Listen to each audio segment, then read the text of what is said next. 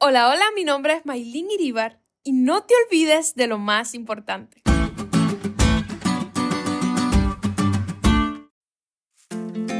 Cuenta la leyenda que una mujer pobre con un niño de brazos pasando delante de una caverna escuchó una voz misteriosa que ya dentro le decía, entra y toma todo lo que desees, pero no te olvides de lo más importante. Recuerda algo, después que salgas, la puerta se cerrará para siempre. Por lo tanto, aprovecha la oportunidad, pero no te olvides de lo más importante. La mujer entró en la caverna y encontró muchas riquezas. Fascinada por el oro y las joyas, puso al niño en el piso y empezó a juntar ansiosamente todo lo que podía en su delantal.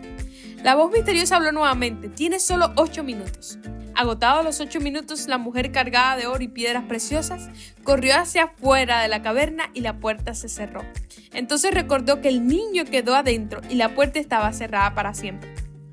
Este breve cuento nos recuerda cuán importante es tener nuestro enfoque en las cosas correctas, en lo que realmente importa. Y Moisés sabía eso.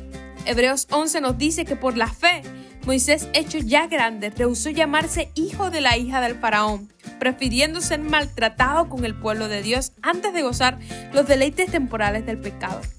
La referencia a la madre adoptiva de Moisés como la hija de Faraón sugiere que estaba previsto que él fuese el próximo Faraón.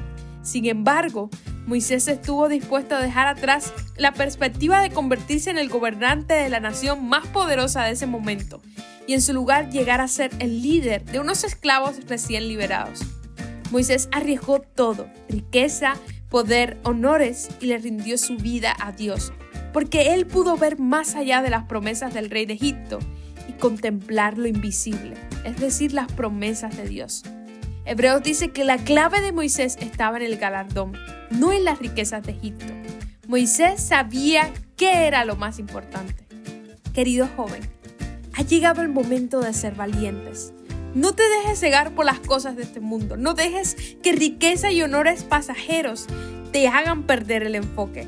No te olvides de lo más importante. Fija tus ojos en Jesús, el autor y consumador de la fe, y mantén tu vista en las cosas de arriba, en lo eterno.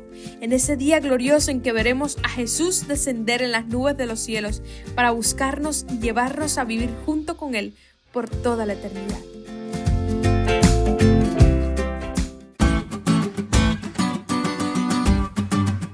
¿Te diste cuenta de lo cool que estuvo la lección hoy? No te olvides de estudiarla y compartir este podcast con todos tus amigos. Es todo por hoy, pero mañana tendremos otra oportunidad de estudiar juntos.